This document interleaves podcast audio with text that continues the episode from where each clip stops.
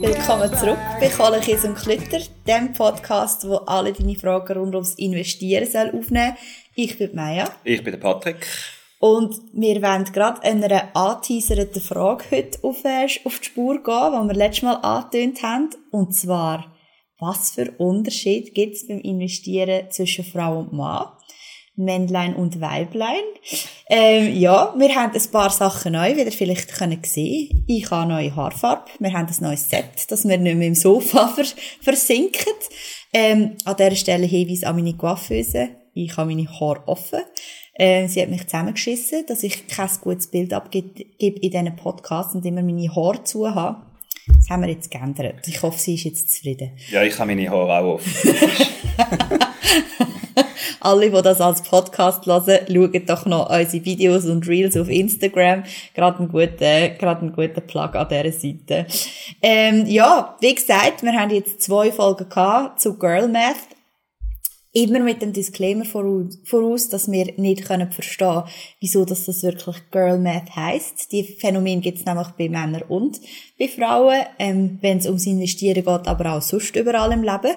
Und doch, wenn wir heute dieser Frage auf die Spur gehen, wo dass es dann eben Unterschied gibt, wo sich auch äh, mit Zahlen vielleicht belegen vor allem. Nicht, dass wir auch einfach irgend aus dem, äh, äh, irgendwelche Zahlen ähm, oder eben keine Zahlen haben, ohne Beweis ähm, kommen.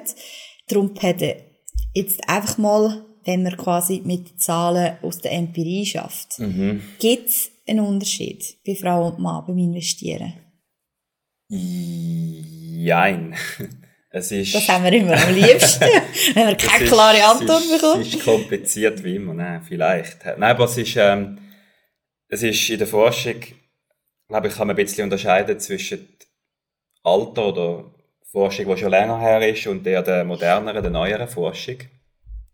Und wenn man zuerst auf die alte Forschung, sage jetzt mal, also für den alt heisst vielleicht 20, 30 Jahre, zurückgegangen, dann hat man das einfach mal angefangen anzuschauen. Man hat geschaut, was machen die Männer, was machen die Frauen. Und dann hat man schon gesehen, dass die Frauen deutlich anders investieren als die Männer oder umgekehrt. Und ähm, dort haben wir schon, also zum Beispiel, man kann ein paar Beispiele bringen, ähm, teilweise gut und teilweise schlecht für die Männer oder für die Frauen, je nachdem, ähm, dass die Männer viel mehr investieren und auch wirklich Aktien kaufen. Mhm. Und bei den Frauen ist mehr, sie sind mehr risikoavers, heisst das. Also sie haben Risiko nicht so gern. Das heißt, sie tun lieber mal sparen. Und das halt einfach aufs Sparkonto, das Geld. Oder auch in drei Jahren, zum Beispiel in der Säule drei Jahre, oder dann, dann, nimmt man dort lieber die, quasi Kontolösung und ein Mann nimmt dann vielleicht eher die Wertschriftenlösung, also geht lieber Risiko ein. Und das kann man jetzt sagen, das ist eher gut, sage ich jetzt mal, was der, also der Mann macht eher das Richtigere, sage ich jetzt einmal. Aber auf der anderen Seite da sieht man dann auch, dass Männer viel riskanter sind oder zu riskant, mhm. sie tun sich überschätzen. Und das ist dann natürlich mega schlecht. Also das gibt es auch mega viele andere Studien, die das zeigen beim Autofahren oder so, dass sich Männer immer überschätzen. Und in gewissen Sachen ist das vielleicht gut, oder? Aber jetzt eben beim Autofahren vielleicht nicht, oder auch beim, beim Investieren ist das nicht so. Man sieht, dass dort Männer viel, viel öfter auch handeln. Mhm. Eben, weil das Gefühl haben, sie wissen genau, ja, in drei Monaten geht's runter und dann geht, nachher im vierten Monat gehen die Aktien wieder rauf und jetzt muss ich Apple kaufen und dann muss ich irgendwie äh, eine andere Aktie kaufen, irgendwie Nestle oder so und die haben dann wirklich das Gefühl, sie können das wie vorher sehen. Aber jeder, der das macht, verliert Geld. Also von dem her sind eigentlich, Männer tun zwar Aktien kaufen, das ist super, aber sie tun zu viel handeln und verlieren eigentlich dann wieder Geld. Also am Schluss kannst du dann wie sagen, die Frauen sind eigentlich die besseren Investoren. Ah, spannend. Also ich habe das jetzt, ich habe gerade auf das auswählen, ob es dann quasi in der, also wenn dann quasi das unter einem Strich rechnest, ob das, wo die Männer vielleicht riskant investieren und das, wo die Frauen vielleicht äh, zu viel sparen, ob es dann dort beim einen oder beim anderen, beim anderen Plus gibt. Also, ja, es ist, also es ist, also es, wer jetzt genau erfolgreicher ist am Schluss, wenn du jetzt einfach alle Frauen mal in einen Topf wirfst und alle Männer, das ist, das ist nicht ganz klar. Mhm. Da gibt es unterschiedliche Studien. Aber wenn ich jetzt nur mal quasi wirklich einen, männlichen Investor und einen weiblichen Investor nehme und dort schaue, und dann ist natürlich schon, wenn beide Aktien kaufen und der eine überschätzt sich einfach, dann ist der halt einfach weniger erfolgreich. Und das ist im Schnitt halt jetzt der Mann gewesen und die Frau ist halt die, die dann einfach mal gefunden hat, ja komm, ich kaufe jetzt und in 30 Jahren schaue ich wieder und das ist eigentlich ein viel besserer Ansatz und darum dort ist, kann man schon sagen, glaube ich, dass die Frau erfolgreicher ist. Da kann man also davon ausgehen, dass, ähm, wenn es jetzt so weitergeht, dass ähm, auch mehr Frauen ihr Finanzheft davon in die Hand nehmen, können mehr davon investieren und ihr Geld nicht nur quasi beim Sparen verwalten, ähm, sondern wirklich auch etwas damit machen, dass in ein paar Jahren die Frauen aus stärkeren Finanzgeschlecht sind. ja, vielleicht, ja, also es ist ja, es ist ja eigentlich verrückt, oder? Weil das Problem ist ja eben, dass das Problem ist ja nicht einmal nur, dass die Frauen weniger investieren oder also eben sparen statt investieren, sondern dass einfach mit Geld viel weniger irgendwo das wenig so cool finden oder einfach das sagen, das ist heute eigentlich immer noch so, ja, macht lieber der Mann. Und das ist eigentlich mega schlecht. Und mir ist schon klar, das kommt historisch ein bisschen davor, weil früher war es einfach nur der Mann gewesen, oder? Und die Frau hat einfach noch nicht so viel Recht gehabt. Und ich meine, was ist das? Das Bankkonto als Eignungs dürfen die Frauen seit ungefähr 1990 plus minus haben. Das hätte ich nicht mal. Was? 1990? Also, ja, es ist vielleicht 88 oder 92, irgendwie so in dem, in dem, in der Größe. Also, es ist mega krass, oder? Vorher, vorher hat nicht, eine Frau kein eigenes Bankkonto dürfen haben. Und dann ist wieso logisch, dass du dann auch nicht investierst, weil mm. du mhm. hast ja nicht einmal ein Bankkonto. Und meine, das geht dann eine mega lange Zeit. Dann haben sie irgendwann mal ein Bankkonto gehabt. Und viele Frauen, die wahrscheinlich schon älter sind, die haben gesagt, ja komm, jetzt hat es funktioniert, ich mache auch noch keins. Und die Generation, ich meine, die gibt's heute immer noch. Mhm.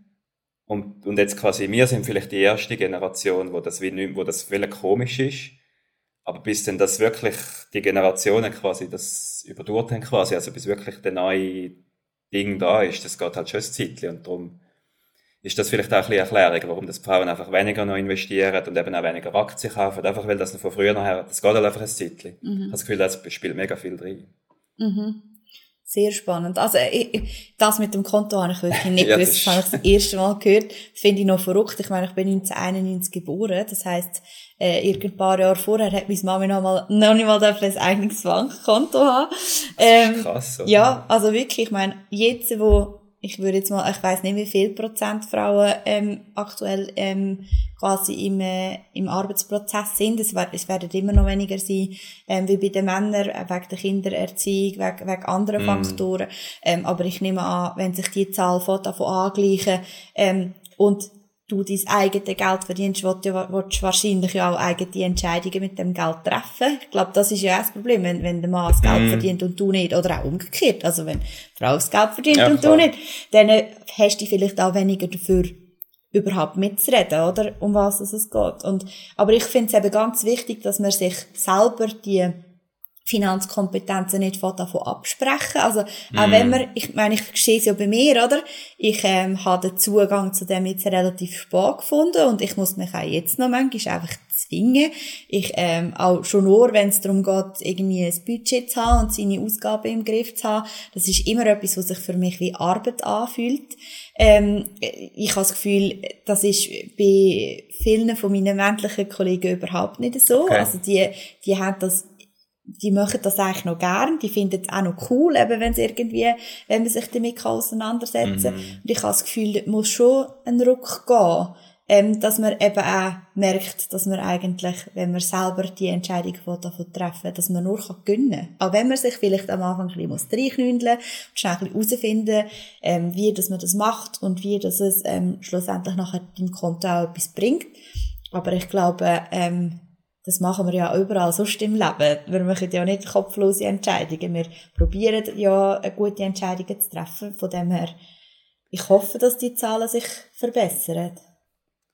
Ja, ich denke auch. Oder? Es ist halt, es ist halt schon so, man tut wie so, wenn das bei allem im Leben so, wie du gesagt hast, du tust wie, wenn du etwas nicht unbedingt musst, dann machst du es vielleicht nicht. Wenn du es mhm. nicht mega gern machst, oder? Und wenn du so lange nicht musst, dann findest du es okay. Und darum glaube ich jetzt schon, dass das ein bisschen eine Änderung gibt. Einfach auch mit, mit dem ganzen Angebot, das du jetzt auch siehst, finde ich, wo es jetzt wirklich halt spezifisch auf Frauen ansprechen Das finde ich eigentlich noch gut. Weil, weil eben, wahrscheinlich ist es wirklich einfacher, auch wenn, wenn du wirklich direkt angesprochen wirst. Und so, so auch eben dann anfängst zu investieren, weil die genauen Zahlen weiß ich nicht, oder ich meine, das ganze Investieren ist in der Schweiz eh relativ nicht verpönt, aber es macht jetzt viel zu wenig im Vergleich jetzt mit Amerika oder so. Aber da siehst du immer noch den, den, den, den Gender Gap quasi, dass einfach eben Männer halt, wie ich es am Anfang gesagt habe, noch die, ich glaube, jetzt sind es etwa 35 bis 40 Prozent von den Männern, die Aktien haben, und bei den Frauen sind es nur irgendwie 25 Prozent. Mhm. Und eben eigentlich müsste es umgekehrt sein, sage ich mal, weil die Frauen viel besser mit Aktien können umgehen können, oder? Das ist eigentlich schon ein bisschen blöd. Mega. Was, was hast du denn das Gefühl, was die Geschlechter konkret können voneinander lernen? Also eben, zwei Sachen sind in dem Fall recht obvious. Die Frauen sollten lernen anzufangen und die Männer sollten äh, lernen, vielleicht eher äh, mal den Kopf einzuschalten und nicht einfach voll aufs Risiko ähm, zu spielen. Aber gibt es auch sonst noch Punkte, wo, wo Geschlechter könnten voneinander lernen? Ja, eigentlich, ja, eigentlich muss Zuerst muss sich der Mann eigentlich durchsetzen, dass man Aktien kauft und dann muss er das Portfolio der Frau geben und dann soll sie es verwalten, oder? Dann ist also viel in, mehr Geld. in allen heterosexuellen Beziehungen genau, überhaupt kein Problem. Bei den Gleichgeschlechtlichen sind dann schon wieder schlechter gestellt. Stimmt, ja, dann müssen wir noch. Nein, aber, nein, aber spannend ist ein bisschen angetönt. Das ist ein bisschen die alte Forschung, die mhm. einfach nur Geschlechter anschaut und mhm. das ist eigentlich, das macht man heute nicht mehr so, oder? Du, mhm. du, hast, du hast, bei, bei Studien hast ja Geschlecht ist ein Unterschied, aber du hast viel mehr Unterschied, oder? Du hast das Einkommen, du hast Vermögen, du hast ähm, quasi nur schon die Arbeit, du hast die Ausbildung, du hast das allgemeine Finanzwissen, du hast einfach mega viele andere Sachen, wo sich Menschen können unterscheiden voneinander. Und wenn du dann eben das einbeziehst, dann sieht es nachher viel anders aus. Mhm. Also, es, ist, es geht sogar so weit, dass, wenn du das einbeziehst, dass du siehst, dass zum Beispiel das Einkommen, wie viel das verdient, ist eigentlich noch logisch, oder? Aber wenn du mehr verdienst, musst du dich eher mit dem befassen. Das ist logisch, du kannst dann sparen und ist mir klar. Aber wenn du all das anschaust, dann verschwindet der Geschlechterunterschied praktisch vollständig. Also, Frauen tun quasi, sag jetzt einmal, offenbar eben weniger investieren, eher sparen, eben weil es vielleicht weniger Einkommen, weniger Vermögen, weniger allgemeine Finanzbildung, was eben vielleicht historisch noch bedingt mhm. ist, einfach all die Sachen, aber wenn du wirklich eigentlich einen, einen Mann und eine Frau nimmst, wo, wo eigentlich gleich haben, die das gleiche Einkommen, das gleiche Vermögen, die gleiche Ausbildung etc. haben, dass dann die Menschen eigentlich fast gleich sind. Mhm.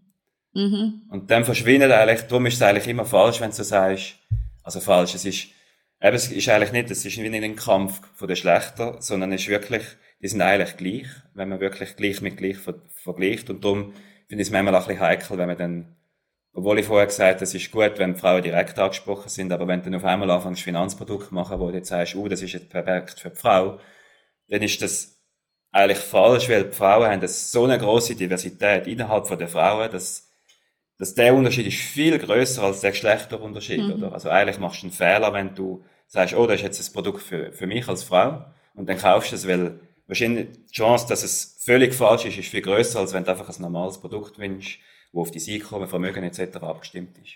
Dann würde ich sagen, der Gap wäre dort äh, kleiner, wenn man jetzt zum Beispiel sich auf Altersklassen konzentriert. Also wenn man zum Beispiel Anlageprodukte extra für Junge macht, ähm, wie Anlageprodukte eher für eher Ältere. Weil dort wäre ja nachher eigentlich, wahrscheinlich ist bei den Jungen äh, der Lohngap noch nicht so groß, oder? Die mhm. werden wahrscheinlich, ähm, klar gibt es dort auch Unterschiede, aber die werden wahrscheinlich weniger ähm, im Unterschied sein wie bei den älteren Generationen. Ähm, dann wäre das wahrscheinlich, wahrscheinlich das angemessenere. Ich würde sogar, mittlerweile geht man auch so ein bisschen vor, dass man nach Lebensphasen unterteilt. Mhm. Oder wie man dann, je nachdem, wie man dann sagen Das heisst, wie sagst, was ist dein Ziel? Und die einen haben das Renten als Ziel, aber dann gibt es auch die einen, die das Haus bauen, die einen, die das Auto kaufen. Dass das wieder der, der Anfang ist. Und nachher, wenn, wenn du das Ziel definiert hast, dass man nachher wirklich halt gleich, das Alter kannst schon nehmen, aber dass vielleicht dann doch besser aufs Einkommen gehst, weil das ist mega entscheidend, wie viel das du kannst sparen von dem Einkommen. Mhm. Und nachher aber das Allerwichtigste ist die Risikoaversion. Also eben, wie gern gehst du Risiken ein. Mhm. Und dort hast du, das ist aus meiner Sicht ist das fast das Wichtigste. Also eben Geschlecht und all das Zeug ist eigentlich egal. Du musst wissen, wie gut kannst du mit Risiken eingehen, weil das entscheidet nachher, wie viel Aktien das du sollst kaufen. Mhm. Und das ist, wenn du das nicht anschaust, wenn man das so überspringt man dann schnell, und wenn du das nicht machst, dann, dann, dann, eben, dann, dann kommt so etwas raus wie, wie bei den Männern dann, wo sie anfangen, irgendwie einfach Zeugs zu machen, wo man nicht sollte, oder? Und dann, dann verlieren sie das Geld, oder? Und mhm. darum ist mega wichtig, dass man, das ist eigentlich der wichtigste Entscheidungspunkt, ja. Mhm. Sehr cool. Ja, also wir haben es gehört, Frauen als Anlegen und Männer, ja, vielleicht äh, mal sich nicht Risiko, überschätzen. Genau, ja. sich nicht. Sehr schön gesagt, es ist einfacher, wenn es ein Mann sagt, wie wenn es eine Frau sagt. ähm, wir haben eine Zuschauerfrage bekommen, mhm. ähm, um die ähm, Folge abzuschliessen. Ähm, das baut vielleicht ein bisschen auf das auf, was wir letztes Mal hatten. Und zwar ist die Frage, was ist ein Aktienindex? Ein Aktienindex, ja, ähm, es ist, ich muss vielleicht, oder ich muss ein bisschen anders anfangen. Es ist, wir haben ja in der, in der ganzen Welt, in jedem Land hat es Unternehmen und die sind an der Börse und dort gibt's, die geben dann Aktien, also kannst du Aktien kaufen, oder? Und früher war das einfach so gewesen und irgendwann hat man gefunden, man muss herausfinden, wie gut das eigentlich die Börse läuft im Moment. Weil wenn du nur die einzelnen Unternehmen hast, ist das noch schwierig zu sagen, ist jetzt die Schweiz gut unterwegs oder schlecht unterwegs. Und dann hat irgendein ein schlauer Mensch, Charles Dow oder so, Charles Dow hat er geheissen, hat Ende 1890 oder so, hat er mal gefunden, rum. Jetzt nimmt man einfach die grössten Unternehmen, nehmen die Aktienpreise, oder? Die sind dann in der Zeitung gestanden und jetzt tun wir die einfach mal zusammenzählen und sagen dem Dow Jones Index. Das ist, also Dow Jones Industrial Average, das ist heute noch der bekannteste Aktienindex. Das heißt, ein Aktienindex ist nichts anderes, als dass die grössten Unternehmen von einem Land nimmst, den Aktienkurs nimmst, das zusammenzählst und dann die Summe, also der Index ist dann die Summe von diesen Unternehmen und dann schaust, wie sich der Kurs bewegt. Mhm. Also das ist wirklich eigentlich wie die Summe von all diesen Kursänderungen von den einzelnen Unternehmen. Also wenn ein Unternehmen aufgeht und alle anderen runter, dann wird wahrscheinlich der Index dann runtergehen, aber das heißt, du hast dann wie von einem Land, hast dann wie so eine Idee. Mhm. Ein Grundgefühl. Ja, so, so ein bisschen genau, wo geht eigentlich die Wirtschaft an, mhm. und nicht nur ein einzelnes Unternehmen. Und mhm. das ist da eigentlich entstanden, das ist heute mega üblich ähm, dass man eben die Aktienindex hat in der ganzen, also eigentlich jedes Land hat einen eigenen Aktienindex, es gibt natürlich auch unterschiedliche Index nach Branche teilweise und so, wo du Tech-Firmen drin tust und so, ähm, dass du nur Tech-Firmen drin hast. Und auf die Aktienindex gibt's dann, werden heute auch eben die ETFs gemacht, wo man dann wirklich den ganzen Aktienindex mhm. kann kaufen Und dass du dann mega, so kannst du dann eben mega einfach ähm, in vielleicht 500 oder so Unternehmen investieren und musst nicht eine einzelne Firma rauspicken, wo du dann eh mega, denkst du, ja, ist jetzt das die richtige Firma oder ist das, sollte ich doch dort? Und dann kannst du mhm. wirklich sagen, komm, ich kaufe einfach den Aktienindex vom Land X oder sogar von der ganzen Welt gibt es einen Aktienindex mittlerweile, dort sind 1500 Firmen drin oder es gibt auch so mit 5000 und dann ist man wirklich super diversifiziert, ist ein bisschen in alle Firmen investiert und solange die Firmen nicht alle gleichzeitig Konkurs geht, ist es eben eigentlich wirklich sehr sicher. Ja gut, dann hätte man nicht mehr zu lachen. Ja, wirklich. Ja. Dann, haben wir, glaube andere Probleme. Ja, ja, das, das sage ich eben auch immer, oder? Dann sage ich immer, wenn die Leute sagen, ja, ich habe ein bisschen Angst zum Investieren. Und das, also ist, ist es so, das ist, es ist nicht sicher im Leben. Aber wenn du wirklich 5000 Firmen hast im Portfolio, durch den Index, durch den ETF, dann, also wenn alle Konkurs gehen, oder, dann haben wir wirklich, also dann ist etwas ganz Schlimmes passiert. Mhm. Dann ist das Geld, glaube ich, gleich, ja. Sehr gut. Äh, da sind wir wieder mal angekommen am Schluss von einer weiteren Folge Kohlenkies und Klütter. Ähm, stellt uns unbedingt weiterhin genau, die Fragen. Ja. Es, ist, ähm, es sind schon recht viele coole Sachen zusammengekommen. Ähm, über Instagram, kohle-kies-kluetter, ähm, sind wir erreichbar. Oder dann auch zum Beispiel über Spotify kann man direkt Fragen stellen. Also bringen die dort unbedingt ein und wir probieren uns das Beste, die zu beantworten. Und ja, dann hören wir uns äh, in zwei Wochen wieder zu einer nächsten Folge Kies und Klütter. Genau. Danke vielmals fürs Zuhören. Bis dann. Ciao zusammen.